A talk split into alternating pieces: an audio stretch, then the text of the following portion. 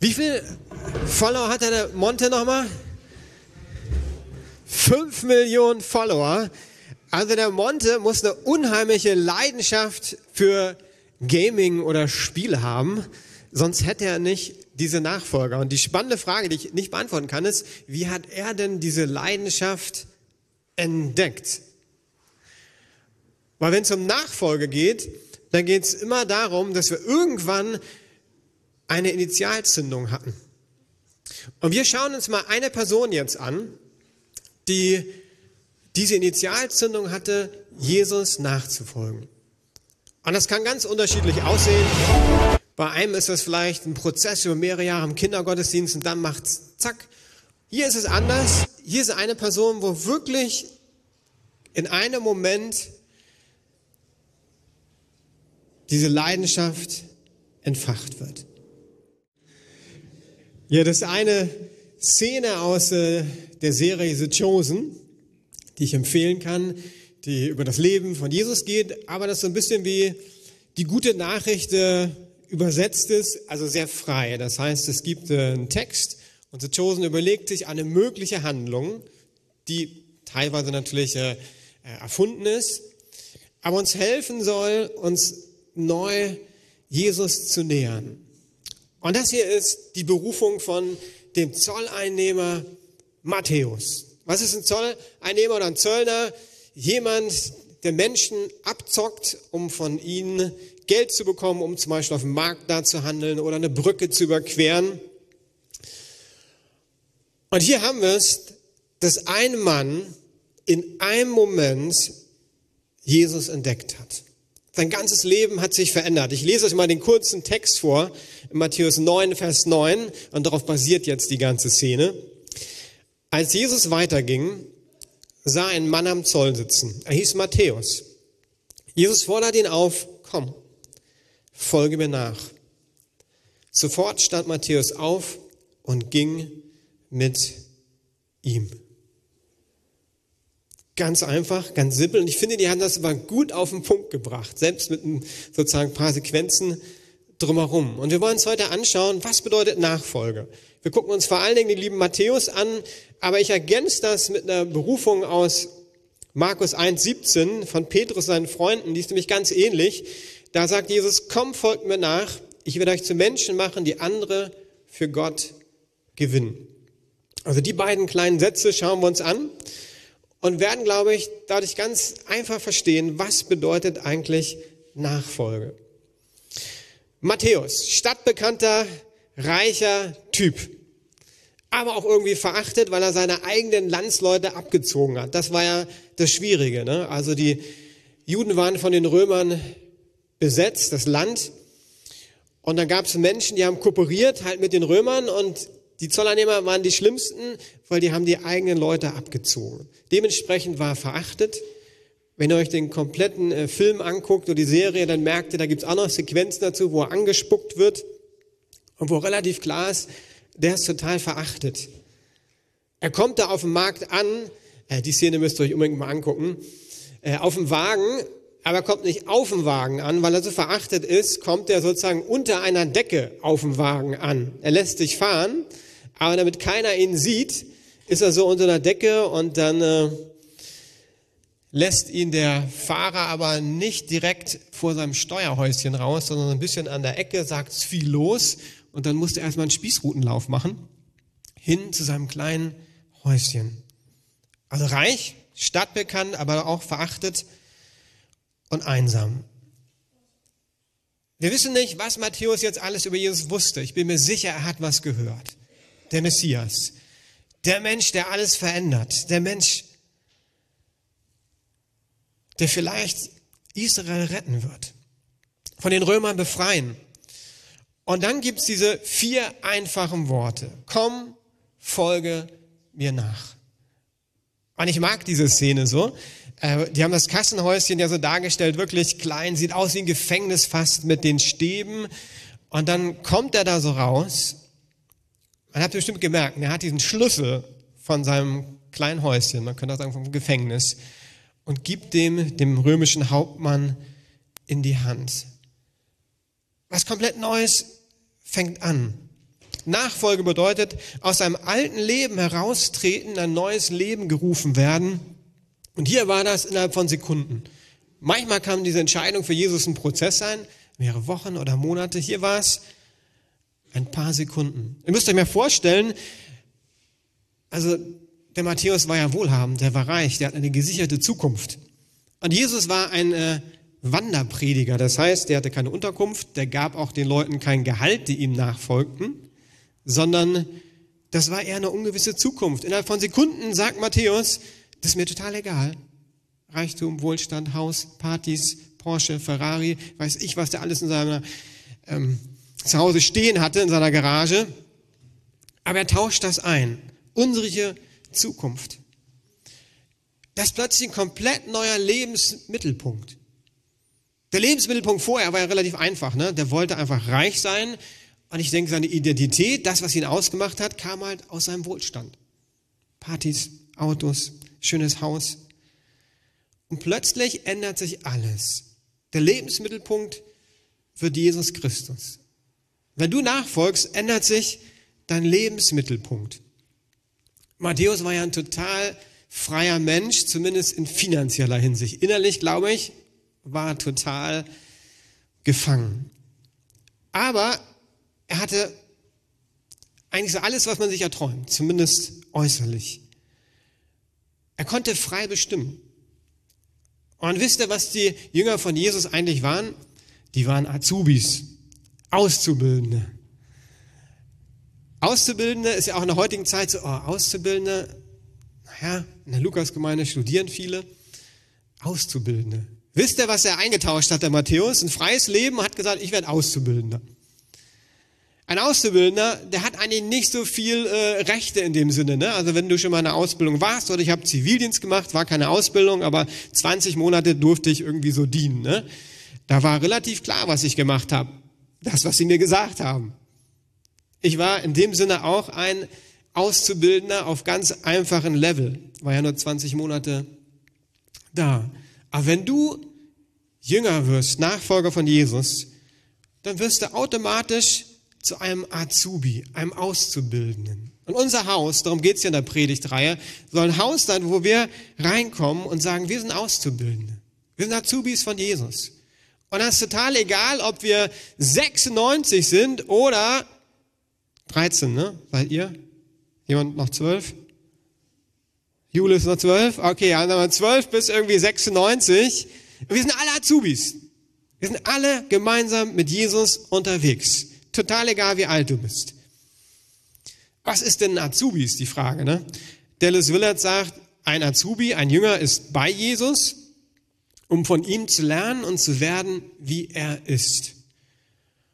Und die Lukas-Gemeinde hat das auch mal probiert zu definieren und hat gesagt, ein Azubi, ein Jünger, gestaltet sein Leben aus der Beziehung mit Gott.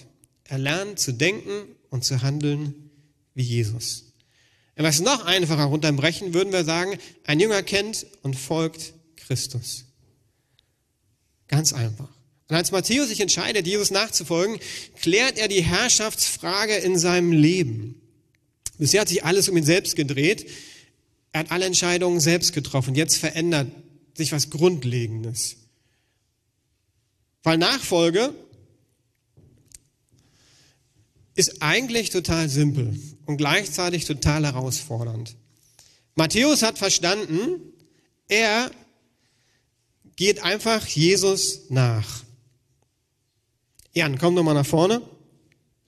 Ich finde das immer wieder äh, total hilfreich, mir das vor Augen zu führen, dass das eigentlich nicht so schwer ist. Also, das ist Jesus, ja, ganz einfach, ne? sieht ja auch so aus, ne? Bart und so, alles drum und dran. Ne? Und mein Leben wird jetzt geleitet durch Jesus. So, wir, wir machen das mal. Haben wir ja den TGK auch hier, müssen wir praktisch sein heute, ne? Also, 7 Uhr, äh, nee, 7 Uhr morgens. Jule, wann stehst du auf morgens? Nicht 7, ne? bestimmt früher. 6.30 Uhr, okay. 6.30 Uhr, Jule steht auf, müde, streckt sich. Boah, Jesus ist schon da. 6.30 Uhr, Jesus schon da. Warum? Na, der hat gewacht, als du geschlafen hast. Das heißt, der guckt dich an, denkt, oh cool, äh, let's go, Jule. Äh, und schon geht's los, zack. Wo geht man zuerst hin? Springen wir mal zu Daniel, ne? fällt mir leichter, mir einen Mann vorzustellen äh, äh, vorm Spiegel. Ne? Also, zack, vorm Spiegel. Wow, wow wie sehe ich denn aus? Boah, ein Riesenpickel hier. Nein. Frisch verliebt. Was denkt meine Angebetete? Scheiße, ich sehe hier einfach blöd aus. Aber Jesus ist ja da. Ich folge ihm ja nach. Also meine erste Frage morgens um sieben, ich weiß, das ist jetzt überspitzt. Ich, morgens um sieben ist, Jesus, was denkst du denn? Ich guck vom Spiegel, wir haben ganz viele Spiegel in unserem Leben. Ich guck vom Spiegel zu den Augen von Jesus. Sag, Jesus, was siehst du?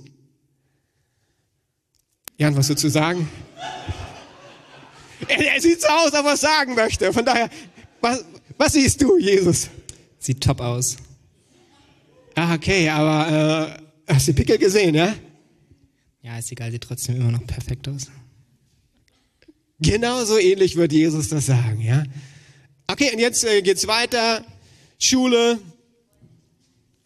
Komme ich an, Mathe, rede ich mit meinem Kumpel Daniel. Und wie sind die Hausaufgaben bei dir gelaufen? Hausaufgaben? Hatten wir Hausaufgaben auf? Jesus, aber Jesus ist da, ja? Jesus hat immer Hausaufgaben auf. Ja. Was soll ich jetzt machen? Das ist eine schwierige Frage, ne? Abschreiben würde er wahrscheinlich nicht sagen, aber ich glaube, was Jesus sagen würde, ich bin da. Ich bin da und ich liebe dich. Du darfst dich wieder setzen, danke, wir gehen nicht den ganzen Tag durch. Ich bin da und ich liebe dich. Auch wenn du deine Hausaufgaben nicht gemacht hast. Und so könnten wir jetzt den ganzen Tag durchgehen. Und natürlich könnten wir nicht nur Schüler nehmen, wir könnten auch die Arbeitswelt nehmen oder zu Hause, Families, ist total egal. Aber eigentlich ist es simpel. Du bist mit Jesus unterwegs, aber du bist an zweiter Stelle. Also Nachfolger sein bedeutet logischerweise jemandem nachzufolgen. Wenn es andersrum bist, bist du kein Nachfolger. Also wenn du vorangehst, ja, es tut mir total leid, aber dann bist du kein Nachfolger. Du bist ein Vorläufer. Aber in der Bibel gibt es keine Vorläufer. Zumindest in dem Kontext von Nachfolge nicht. Da gibt es nur Nachfolger.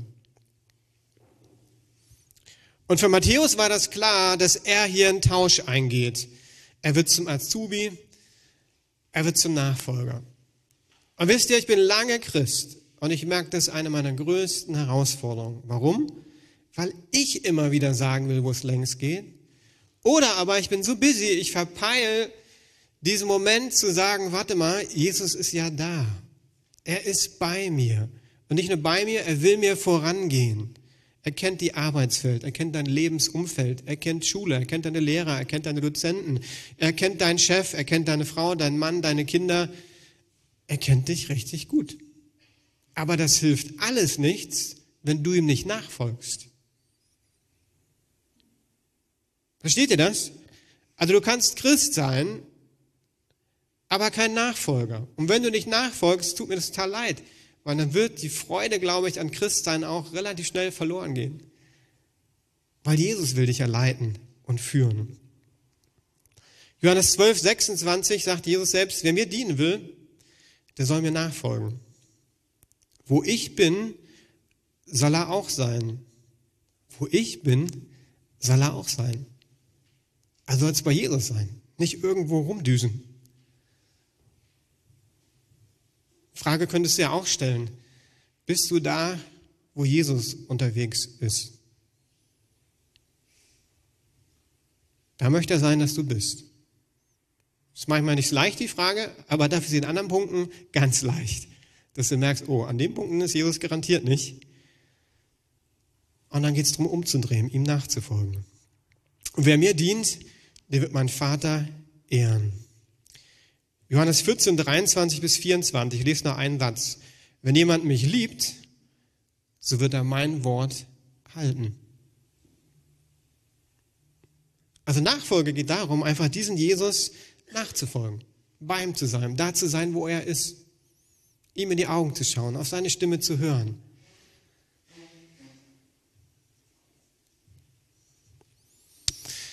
Paulus definiert Nachfolge in Römer 12 wie folgt. Das ist ein bisschen anderer Ansatz, sagt aber das Gleiche aus. Weil ihr Gottes reiche Barmherzigkeit erfahren habt, wie Matthäus. Ihr seid Gott begegnet. Ah, das hoffe ich zumindest. Und wenn nicht, hast du heute die Chance, Gott zu begegnen. Und so fordere ich euch als Lukas-Gemeinde auf, liebe Brüder und Schwestern, euch mit eurem ganzen Leben Gott zur Verfügung zu stellen. Seid ein lebendiges Opfer, das Gott dargebracht wird und ihm gefällt. Ihm auf diese Weise zu dienen, ist der wahre Gottesdienst und die angemessene Antwort auf seine Liebe. Ich hoffe, ihr habt alle Gottes Barmherzigkeit erfahren. Das ist der Startschuss von Nachfolge. Zu realisieren, dieser Gott ist einzigartig. Er ist gut. Es lohnt sich, ihm nachzufolgen. Ich musste immer wieder bei dieser Berufung von Matthäus an der Geschichte denken von dem Kaufmann, der die Perle entdeckt, diese teure Perle. Und die fasziniert ihn so, dass er sagt, die Perle muss ich haben. Wer zwingt ihn, diese Perle zu haben? Der hat ja ganz viel, der Kaufmann. Vielleicht hat er hundert andere schöne kleine Perlen. Alle in der Box. Ihr kennt ihr so Briefmarkenboxen äh, oder Münzboxen. Hat er vielleicht hundert Perlen. Aber das ist diese eine Perle, wo er sagt, die Perle, die lohnt sich, alles andere zu verkaufen, um diese eine Perle zu haben. Und ich glaube, so geht es Matthäus. Der hat ja ganz viel, aber merkt, das alles ist verglichen mit dieser Perle nichts. Gar nichts. Und ich weiß nicht, wann du dieses Erlebnis hattest, egal ob es ein Moment war oder ein Prozess über ein Jahr, zu wissen, diese Perle, die ist alles, was ich haben möchte. Darum werden wir nachher anbeten unter anderem. Darum geht es um diese Perle. Das ist alles, was du brauchst. Weil ihr Gottes reiche Barmherzigkeit erfahren habt.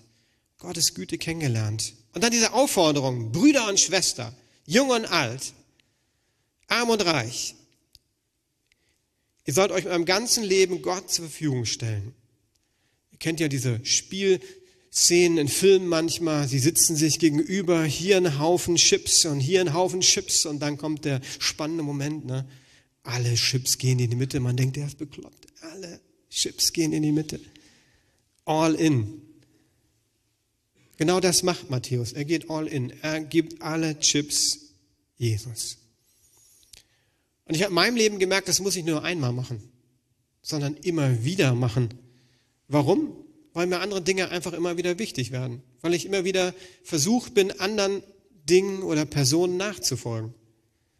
Das heißt, ich brauche immer wieder diesen Moment, den hast du nachher in der Anbetungszeit zu sagen, erstmal wieder Zeit, meine Chips einfach in die Mitte zu legen und zu sagen, Jesus, ich gebe dir mein ganzes Leben. Andreas Boppert sagt, Nachfolge ist nur kraftvoll, wenn ich dem ganzen Jesus nachfolge und nicht nur meinen Lieblings zwei Drittel Jesus. Also wir fragen uns ja manchmal, ist Nachfolge in der Lukasgemeinde kraftvoll? Das wäre eine Frage, die wir hier aus diesem Zitat ziehen könnten. Folgen wir einfach Jesus mit allem nach. Ich glaube, dann wird automatisch unser Leben kraftvoll. Und ich gucke gar nicht mal auf euch, ich gucke einfach mal auf mich. Geht nicht um euch, geht um mich heute. Ist mein Leben kraftvoll? Wie sieht's aus? Bin ich bereit, all in zu gehen? Und wenn du länger Christ bist, dann kennst du auch die Dinge, die dir schwer fallen. Und heute ist die Möglichkeit zu sagen, ja, ich gehe einfach all in. Liebe Lukas-Gemeinde, seid ein lebendiges Opfer, das Gott dargebracht wird und ihm gefällt. Hier greift Paulus ein Bild aus dem Alten Testament auf. Da wurden ja Dinge geopfert. Konntest Geld in den Tempel bringen, konntest also Tiere zum Opfer bringen, verschiedenste äh, Tiere oder Dinge. Und Paulus sagt, dein Leben soll ein Opfer sein, was Gott gefällt. Also ein Opfer bringe ich ja Jesus, ne? oder im Alten Testament bringe ich Gott. Und das soll Gott gefallen. Das heißt, dein Leben gibst du Jesus und es soll ihm gefallen. Das war ein Punkt in der Predigtvorbereitung, wo ich gemerkt habe, die Frage stelle ich mir viel zu selten. Wem will ich heute gefallen? Will ich meinem Chef gefallen? Will ich Menschen gefallen? Meinem Lehrer gefallen? Meiner Frau gefallen? Oder sage ich einfach, heute geht nur darum, ganz einfach, ich möchte Jesus gefallen. Und abends, wenn ich ins Bett gehe, gibt es eine Frage, die ich Jesus stelle. Gott, was hast, was hast du heute über mich gedacht? Jesus, habe ich dir Freude gebracht? Eine ganz simple Frage.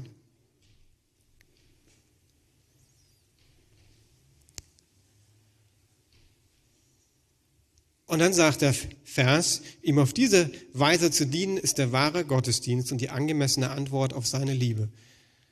Also der wahre Gottesdienst ist nicht hier zu sitzen von 10 bis äh, 11.30 Uhr, sondern der wahre Gottesdienst ist zu sagen, ich gebe mein Leben Jesus, ich gebe all in. Mein Leben soll ein Opfer sein, was Gott wohl gefällt.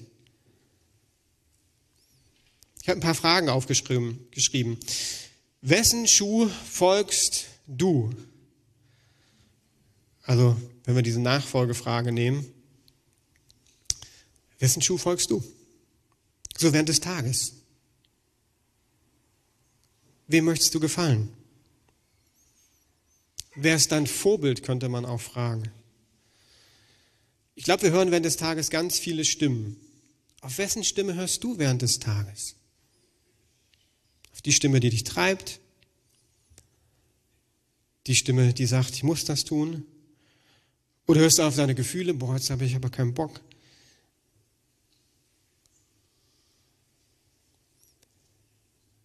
Ich war neu berührt in der Vorbereitung zu sagen, ja, ich möchte wirklich neu lernen, dieser Stimme zu folgen. Ich möchte mich entscheiden, mich einzutunen, wie so ein altes Radio, ne? Kennen manche noch, wir haben eins zu Hause stehen, und ihm nachzufolgen. Der zweite Punkt, den wir über Matthäus lernen können, und mehr schaffen wir heute gar nicht. Ihr habt ja gesehen, die war nicht so begeistert, als Jesus Matthäus in die Nachfolge rief. Ne? Der Typ, Zollernehmer, bei uns in die Truppe, die haben das ja schon geahnt. Das waren ja ein paar Freunde, die mit Jesus unterwegs waren. Und die haben geahnt, warte mal, der Matthäus soll jetzt nicht nur uns heute Abend zum Essen einladen. Wenn Jesus diesen Satz sagt, folge mir nach, dann bedeutet das, der ist Teil von der Kerntruppe. Matthäus, Teil von der Kerntruppe.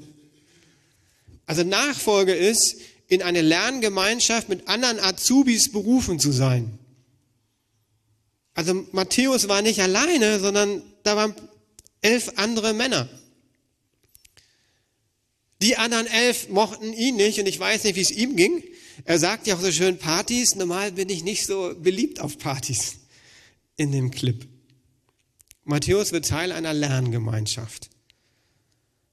Zwölf junge Männer mit ganz unterschiedlichen Hintergründen. Fischer, Freiheitskämpfer, Steuerantreiber, introvertiert, extrovertiert. Und die sind dann drei Jahre zusammen unterwegs. Wenn du geistlich wachsen möchtest, gibt's Option A und Option A und Option A. Tut total leid, die Bibel gibt uns keine Option B. Und die Option A ist, Nachfolge findet in kleinen Gruppen statt. Jetzt sagst du, das muss doch nicht sein. Das ist doch stressig. Also, wir können gemeinsam zusammen das Neue Testament lesen, wenn du möchtest. Ich sehe nur einen Ansatz von Jesus. Und der Ansatz ist zwölf, drei, zwei, eins. Also zwölf Jünger trainiert er, von den zwölfen hat er drei nochmal zwei und ein. Du siehst nirgendwo, dass Jesus einen Sonderjünger hat, den er ganz alleine trainiert hat. Ne, der irgendwo in der Stadt war und immer, wenn er irgendwie nach Kapernaum kam, traf er sich nochmal drei Stunden mit keine Ahnung wem. Nee, er hatte seine zwölf und mit den zwölf war drei Jahre unterwegs. Also Nachfolge findet nicht in Reihen statt, sondern in Kreisen, in kleinen Gruppen. Und Nachfolge ist eng verknüpft mit dem Wachstum anderer. Darum gibt es diesen Vers, Matthäus 18, 20, wo zwei oder drei in meinem Namen versammelt sind, da bin ich mitten unter ihnen. Geht nicht um 50, 60, 70, 80. Und das Erstaunliche ist, obwohl uns Jesus ein Vorbild von geistiger Gemeinschaft gibt, sind viele Christen erstaunlicherweise alleine unterwegs. Also wenn du Nachfolge leben möchtest, dann gibt es eine Option A, Gemeinschaft mit anderen, Option A in Gemeinschaft mit anderen, Option A in Gemeinschaft mit anderen. Wenn du das nicht möchtest, ist das in Ordnung, aber so hat Jesus vorgelebt. Ich kann, dir, also ich kann nichts anderes finden. Das ist der einzige Weg. Das Barna-Institut in den USA ist ein großes christliches Institut, was Umfragen macht, hat äh, eine Umfrage gemacht, dabei herausgefunden, dass Gemeinschaft, Freundschaft mit folgenden drei Merkmalen geistliches Wachstum fördert. Also wenn kleine Gruppen, dann hilft nicht jede kleine Gruppe, geistlich zu wachsen. Jetzt kannst du gucken, du solltest eine kleine Gruppe haben, also nach Jesus, so drei bis zwölf, sage ich mal. Gemeinschaft, Freundschaft, wo wir voreinander Rechenschaft abgeben, das war der eine Punkt. Gemeinschaft und Freundschaft, wo wir einander ermutigen und unterstützen. Und Gemeinschaft und Freundschaft, wo wir uns gegenseitig helfen, geistlich zu wachsen. Hast du solche Freundschaften? Wenn du ein Nachfolger bist oder sein möchtest, glaube ich, hast du gar keine andere Option, als zu sagen, ja, ich möchte, weil das ist das Prinzip, was Jesus ausgewählt hat. Das ist sein Weg.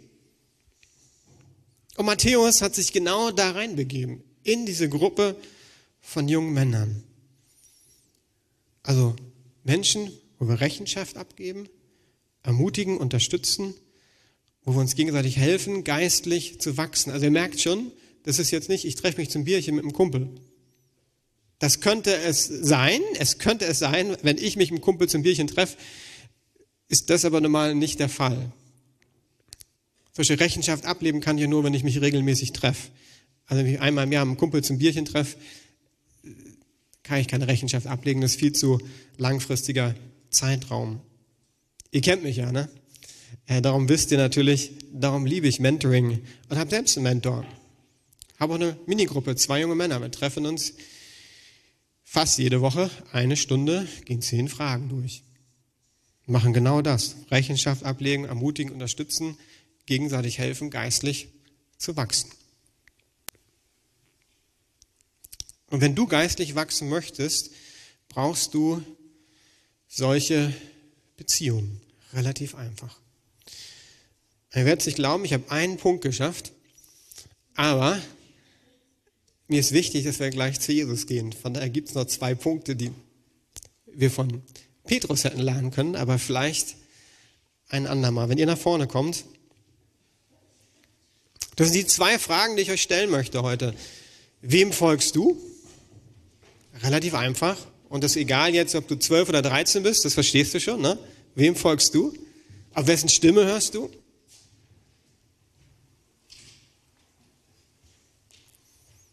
Und die zweite Frage, bist du in Gemeinschaft unterwegs? Wer sind deine Freunde? Und wenn du sagst, oh Klaus, hört sich alles anstrengend an, deshalb brauchst du das Perlenerlebnis. Ohne diese Perlenerlebnisse, die wir immer wieder brauchen, wird genau das passieren. Du wirst sagen, es ist anstrengend. Und wenn du das hörst, was ich gesagt habe, das erste kommt, ist anstrengend, hey, du brauchst ein Perlenerlebnis. Du musst Jesus neu begegnen. Und das ist total normal. Das ist überhaupt nicht schlimm, das brauche ich genauso. Diese Momente immer wieder Jesus zu begegnen. Und deshalb haben wir die Lobpreiszeit nach der Predigt gelegt, dass wir gesagt haben, jetzt ist Zeit, dass du Jesus begegnen kannst. Kannst sagen, ich gehe zum ersten Mal all in oder zum 137. Mal. Kannst du mit 12 sagen, mit 96 sagen, ich schiebe alles hin zu Jesus. Gibst ihm dein Leben, deine Situation. Und vielleicht kannst du auch heute sagen, ja, ich möchte neu mich, mich verpflichten, eine Gruppe zu suchen, mit denen ich gemeinsam unterwegs bin. Ob das eine Kleingruppe, Minigruppe, Zweierschaft ist, ist mir total egal. Aber wir haben zumindest zwei Teams, die beten, freue ich mich, wenn ihr während der Lobpreiszeit, Hans-Peter, Monika, wenn ihr äh, darüber gehen könntet und Wolfgang, wie immer du betest darüber, dass du die Möglichkeit hast, einfach zu sagen, ich möchte mich segnen lassen. Ich habe nicht diese Freude, die ich haben sollte. Ich brauche eine neue Begegnung mit Jesus, dann lass dich segnen. Oder mach das neu fest vor Geschwistern und sagen, ja, ich möchte Jesus neu nachfolgen. Ich bete und dann kannst du schon spielen. Jesus, ich danke dir für dieses äh, Beispiel von Matthäus. Und diese Bilder, wo er aus seinem Häuschen rauskommt.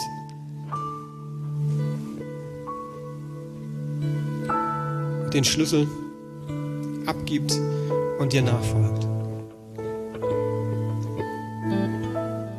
Und in dem Moment glaube ich, dass er dir begegnet. Und ich möchte beten, dass du jetzt in die Zeit kommst, wo wir dich anbeten, Jesus, und wir dir neu begegnen. Heiliger Geist, ich möchte beten, dass du kommst.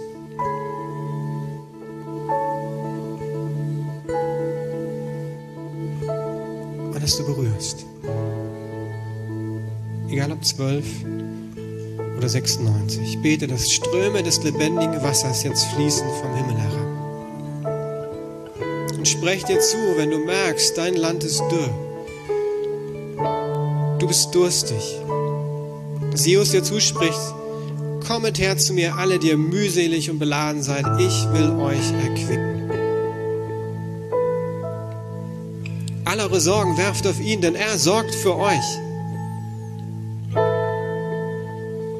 Komm, folge mir nach. Ich will dich zu einem Menschenfischer machen.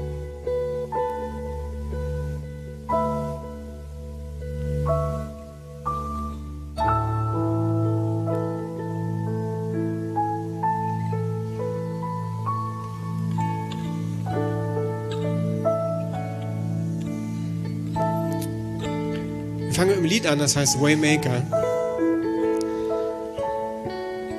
Dass Gott einen Weg hat in deinem Leben. Und wenn du die Freiheit hast, dann lass uns doch aufstehen bei diesem Lied und das ganz bewusst als Gebet singen.